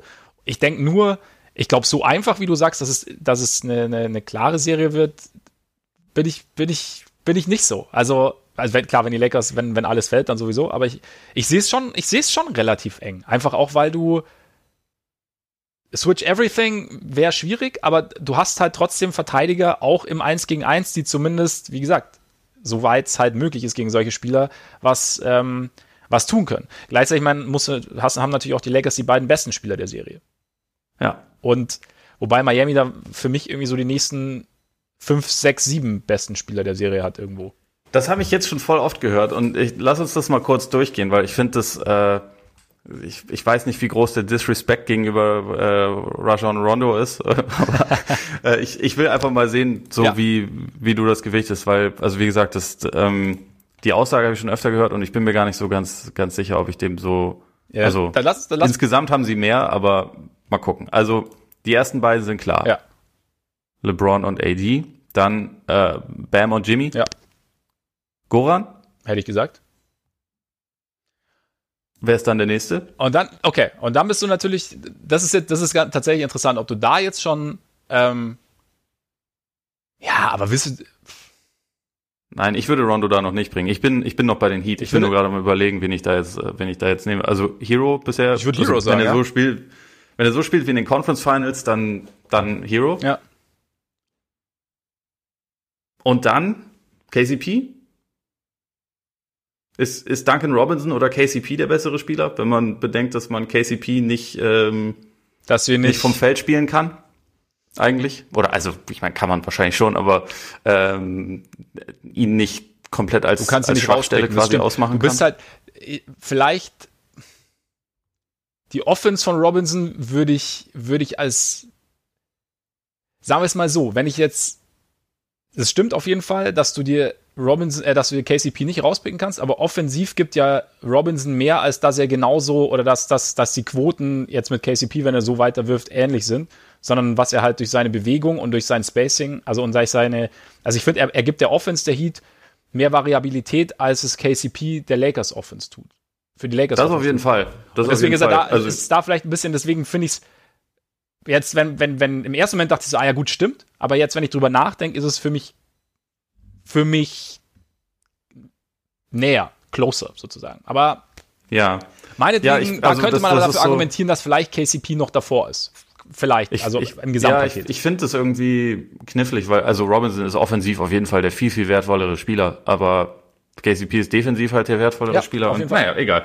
Ähm, und dann, ja, Crowder, Iggy, na, weiß ich nicht. Ich meine, so wie Dwight Howard aktuell spielt, muss man den da auch noch irgendwie mit reinwerfen. Rondo muss man da auch noch irgendwie mit reinwerfen. Also ähm, ich, ich finde schon auch, dass die Heats äh, das bessere Kollektiv sind ja. und glaube ich auch, ja, also aus den einzelnen Spielern viel rausholen, aber so dieses, teilweise wird mir das ein bisschen zu, zu einfach dargestellt, als ob, als ob die Lakers jetzt nach den beiden Stars quasi nur, nur Graupen nein, nein, das und, nicht. Also sie das haben nicht. kein super Team, das, also um, um die beiden herum haben sie wirklich kein, kein super Team, aber ich weiß nicht, so, so krass ist dieses Defizit, glaube ich, nicht, wie, wie das manchmal dargestellt ja, wird. Nee, es muss ja kein Defizit sein. Es ist ja nur im Endeffekt, ich meine jetzt, wir waren jetzt auch, wenn wir jetzt, sehen, nehmen wir mal an, wir sehen Robinson vor, vor KCP knapp, wegen seines offensiven Impacts, dann sind wir ja trotzdem bei fünf Spielern, bei den nächsten fünf. Mit ja. Jimmy. Und dann kommen aber auch irgendwie wieder in erster Linie Lakers, glaube ich. Aber ja, egal. Aber also du, du hast schon recht. Also Klar. es ist, nein, es ist, es, es muss ja auch, es muss ja auch nicht so sein, okay, es ist halt dann, dass, dass alles, was von den Lakers kommt, dann einfach wesentlich mieser ist als das, was bei den Heatern hinten rauskommt. Es ist einfach nur so, ja, es ist halt, es, es gibt dem, sagen wir mal, es, der die Gemengelage gibt dem Ganzen für mich so ein bisschen mehr Balance. Einfach weil normalerweise du halt sagst, ja. okay, LeBron, AD ist schon, ist schon ziemlich gut, aber von den Heat kommt dann halt kollektiv hinten raus schon oder danach schon relativ viel, finde ich, was dann irgendwo, was das Ganze in, im Verbund mit der Art und Weise, wie das Team sich gefunden hat in den, in den letzten Wochen und im Verbund, wie, wie, wie Spolstra coacht. Und das heißt auch nicht, dass Frank Vogel nicht gut coacht, sondern einfach nur, was, was, was Spolstra für Lösungen gefunden hat mit seinem, mit seinem Trainerstab und dem Team zusammen, dass das irgendwo, das mich dann, also ich finde dann, dann, dann, das macht für mich dann eine sehr, sehr interessante Serie draus. Ja, definitiv. Also ich, ich finde auch auf der Gegenseite, also wo du Vogel schon ansprichst, irgendwie was bei den Lakers jetzt im Lauf dieser Playoffs, finde ich, ziemlich beeindruckend ist. So abgesehen von, ich meine, dass die beiden ihr Ding machen, da konnte man ja schon irgendwie mit rechnen. Aber die Lakers sind ja auch defensiv einfach wirklich stark, ja. finde ich. Also vor allem haben sie gegen drei ziemlich unterschiedliche Gegner jeweils Lösungen gefunden, die ziemlich rauszunehmen. Und also ich meine, die Nuggets haben schon sehr gute Gegenwehr geleistet und äh, vor allem Nikola Jokic hat den Lakers dann hinten raus teilweise sehr in die Karten gespielt, damit dass er einfach dumme Fouls begangen hat und deswegen nicht so lange auf dem Feld stand, weil Mike Malone ihn dann auch so, tatsächlich sofort immer runtergenommen hat, wenn er ein bisschen in Foul Trouble war, was also gerade in, in Spiel 5 echt ein Problem war, aber ähm, die Lakers haben das insgesamt schon wirklich sehr, sehr gut geschafft und ich finde, das geht da so ein bisschen manchmal dran verloren. Also bei dem, was ich bisher so über die, die Finals gelesen und gehört habe, dass da irgendwie so, ja, das ist die Star-Truppe gegen das kämpfende Kollektiv. Und ich finde, die Lakers definieren sich ja auch voll darüber eigentlich, dass ja, sie, das dass sie halt defensiv bisher ein wirklich dominantes Team sind. Ja, aber ich jetzt bin mal doch, gespannt, wie jetzt. Ja? Jetzt macht doch das schöne Narrativ nicht kaputt. Also wie soll, wie sollen wir das denn? Ich meine, man hat das Narrativ LeBron gegen Exposed, wie, wie Kendrick Perkins sagt. Ja. Deswegen, das ist, das ist ja ein geiles Narrativ. Und, und Pat gegen Riley. Riley auch natürlich. Ja.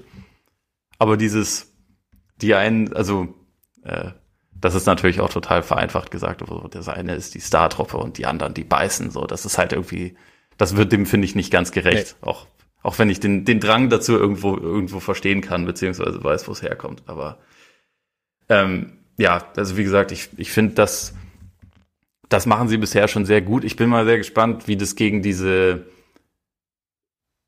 diese Offense der Heat funktioniert, die ja sehr auf, auf Bewegung basiert, wo es weniger um einzelne Stars geht, sondern mehr darum, dass man halt irgendwie einfach sehr, sehr viel mitrotieren muss, sehr viel mit im Auge behalten muss und wo im Prinzip ja auch, auch wenn dann manchmal ein Igodala irgendwie mit drauf ist, ansonsten halt eigentlich so ziemlich jeder Spieler ja irgendwie auch eine, eine gewisse Scoring-Bedrohung ist, ja. auch wenn jetzt nicht alle irgendwie die, die, die krass aggressiven Scorer sind oder so, aber sie sind irgendwie alle in der Lage, ein Play dann auch so zu lesen, dass wenn sich was ergibt, dann nutzt man das halt. Und also da, da zählt ja Iguodala auch mit dazu. Und das heißt, das ist irgendwie so ein Team, gegen das musst du einfach, vereinfacht gesagt, natürlich mit, mit fünf Leuten verteidigen, die auch wirklich alle ziemlich aufmerksam sind. Also man kann sich da, glaube ich, gegen die Heat schlechter ausruhen als gegen, gegen andere Gegner. Ja. Also ich meine, sie haben ja beispielsweise gegen Houston gespielt, wo man halt, ja, also es ist wahrscheinlich, also es ist auch nicht unbedingt total leicht natürlich, aber man hat halt irgendwie sehr klar seine Sachen, von denen es ausgeht. Und bei den,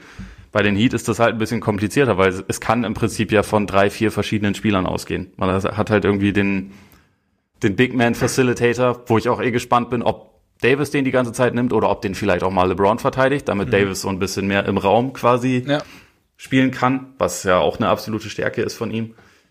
Ähm, dann ja, hast du halt irgendwie die Guards, die das Ballhandling machen können, also mit, mit Hero, mit, mit Dragic, mit Butler. Das sind ja alles Leute, die mit dem Ball in der Hand wirklich auch was anfangen können. Es gibt ganz viele Off-Ball-Cuts und so. Also man muss da einfach sehr, sehr, sehr, sehr aktiv sein. Da bin ich dann auch gespannt, ob jemand wie Rondo, den ich in den, in den Conference Finals teilweise total gut fand, was mich echt schockiert hat, oder grundsätzlich in diesen Playoffs, der ja also auch gegen Houston schon einige sehr, sehr gute Spiele hatte, ähm, inwieweit der damit dann defensiv die ganze Zeit so zurechtkommt.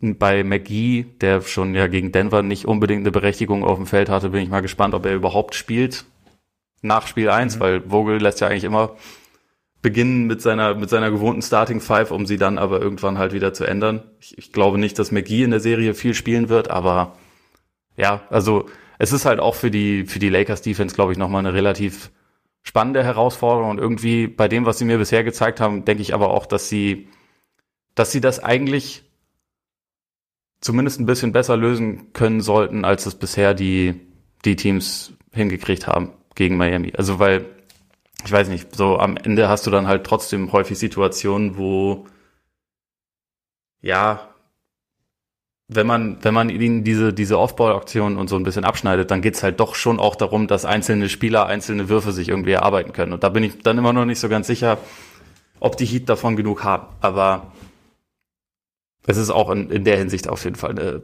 finde ich, sehr, sehr spannende Serie, weil ich da auch äh, das mal sehen möchte, wie, wie die Heat das irgendwie attackieren können und wie die, wie die Lakers das vor allem kontern.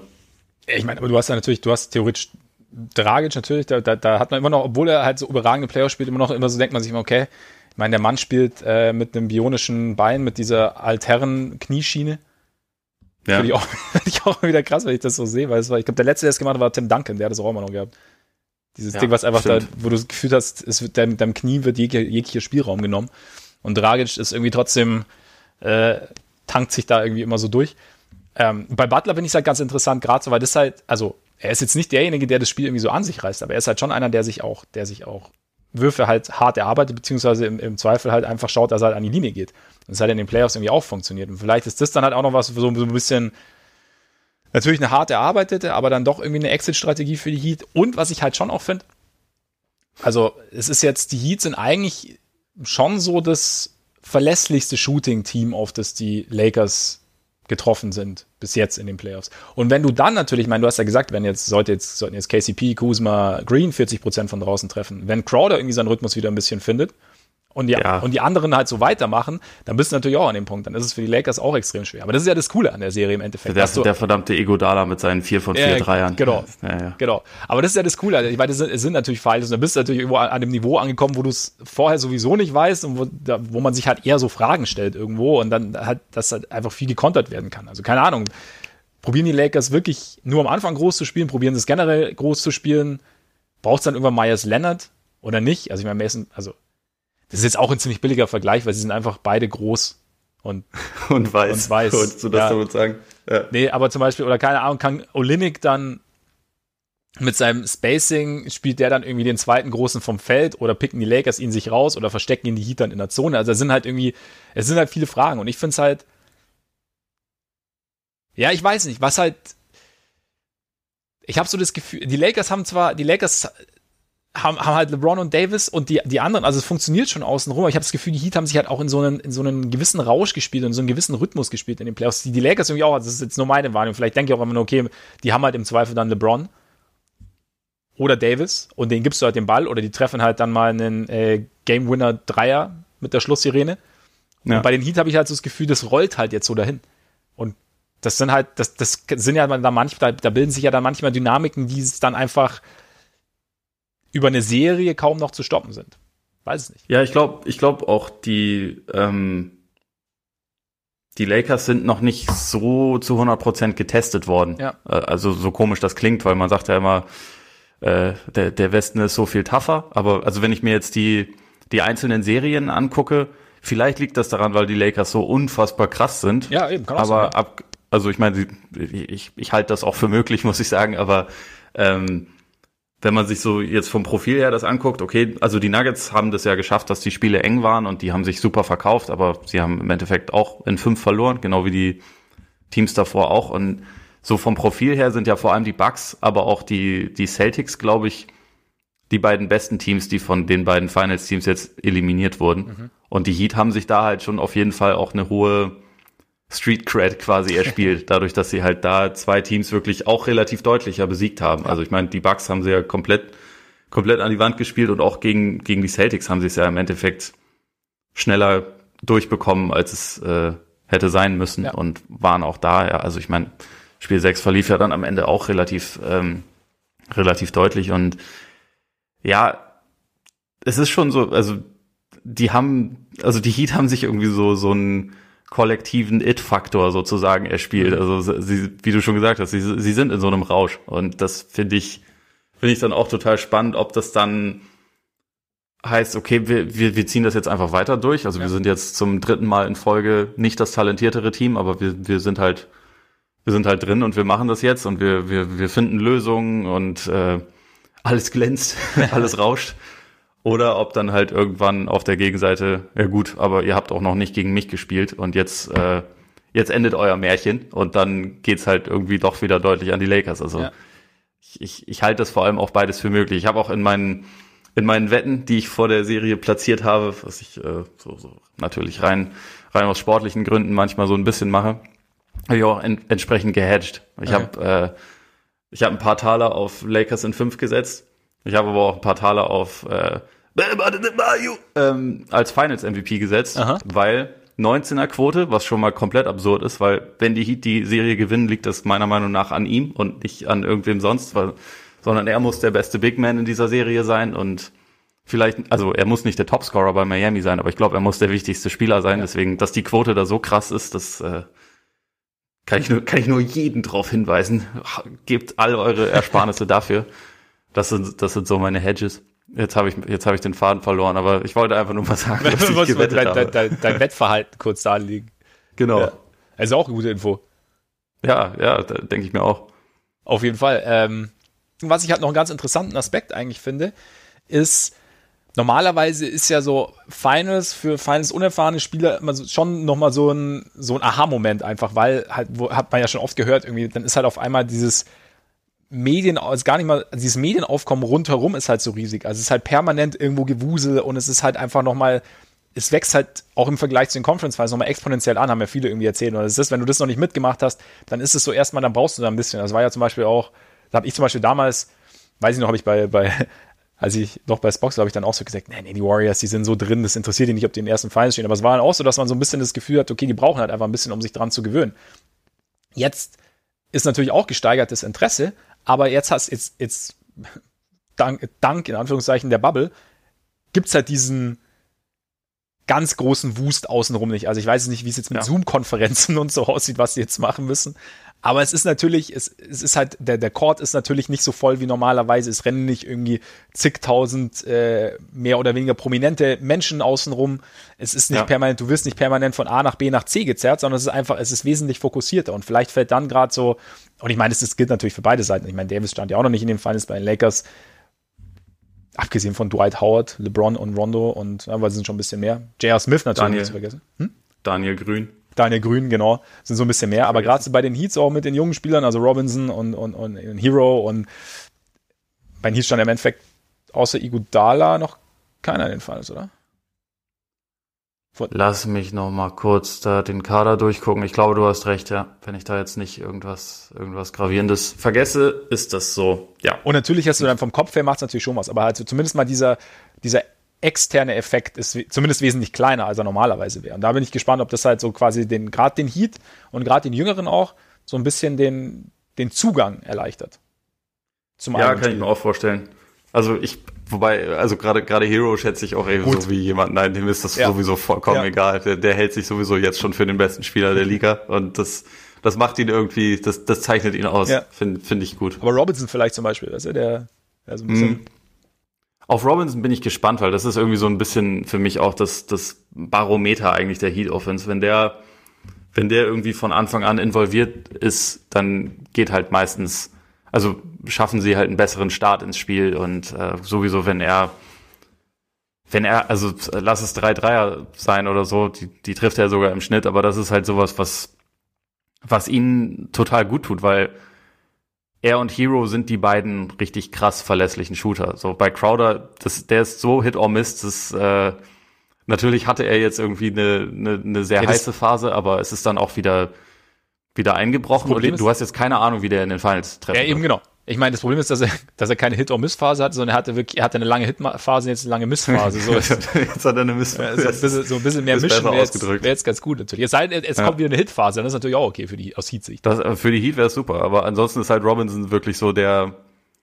ja, der mit großem Abstand wichtigste Floor-Spacer. Deswegen ja. bin ich halt sehr gespannt, inwieweit er, ja, vor allem defensiv zurechtkommt und inwieweit die Lakers für ihn halt auch planen, um, um ihm irgendwie seine, seine Wege abzuschneiden. ist sowieso auch, also wahrscheinlich kriegt die Aufgabe dann KCP, der irgendwie dem hinterherlaufen muss, vielleicht auch mal Caruso oder so, ja. aber das ist auf jeden Fall was, was man, glaube ich, gegen die, gegen die Heat ziemlich weit oben auf den, auf den Scouting-Bogen schreiben wird. Aber ich meine, das, das, das wird der Vogel Frank schon, wird er schon machen. Da, da wird sich schon seine Gedanken gemacht haben.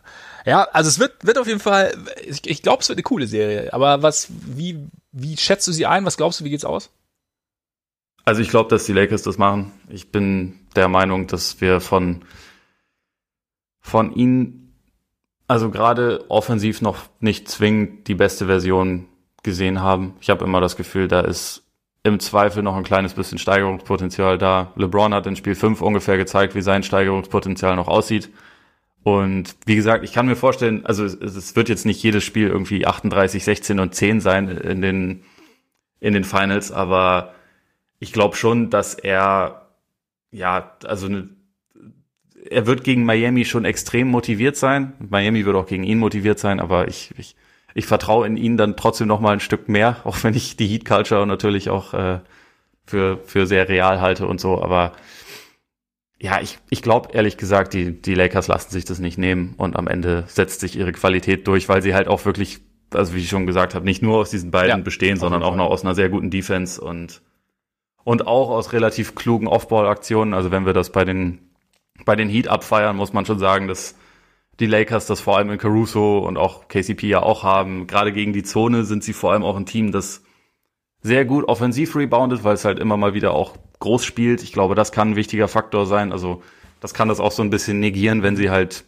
Backsteine vor einer Dreierlinie werfen, wenn sie irgendwie ein Viertel dieser, dieser Fehlwürfe selber wieder einsammeln und dann keine Ahnung, am Korb scoren oder Freiwürfe ziehen oder was auch immer oder halt einfach nur weitere Würfe bekommen, dass das halt, dass sie da schon in der Lage sein können, dieses Possession Game irgendwie zu gewinnen und dann sehe ich am Ende, also mein, mein Vertrauen in sie ist einfach noch ein bisschen größer. Deswegen bin ich da letztendlich schon bei den Lakers. Und du? Ich bilde mir irgendwie ein, ich habe es eingangs schon gesagt, einfach, dass die Heat, auch wenn wir vielleicht, auch wenn die Lakers diverse Möglichkeiten haben, das zu kontern, habe ich so das Gefühl, dass, dass die Heat den Lakers vieles entgegenstellen können, was den Lakers Probleme bereiten kann. Also wie gesagt, diese, diese Zone, aber generell auch die Defense im 1 gegen 1, beziehungsweise die Vari Variabilität in der Defense, die einzelnen Spieler auch, ist natürlich umgekehrt genauso. Ich meine, Davis, glaube ich, macht es jetzt Adebayo auch nicht so wahnsinnig leicht.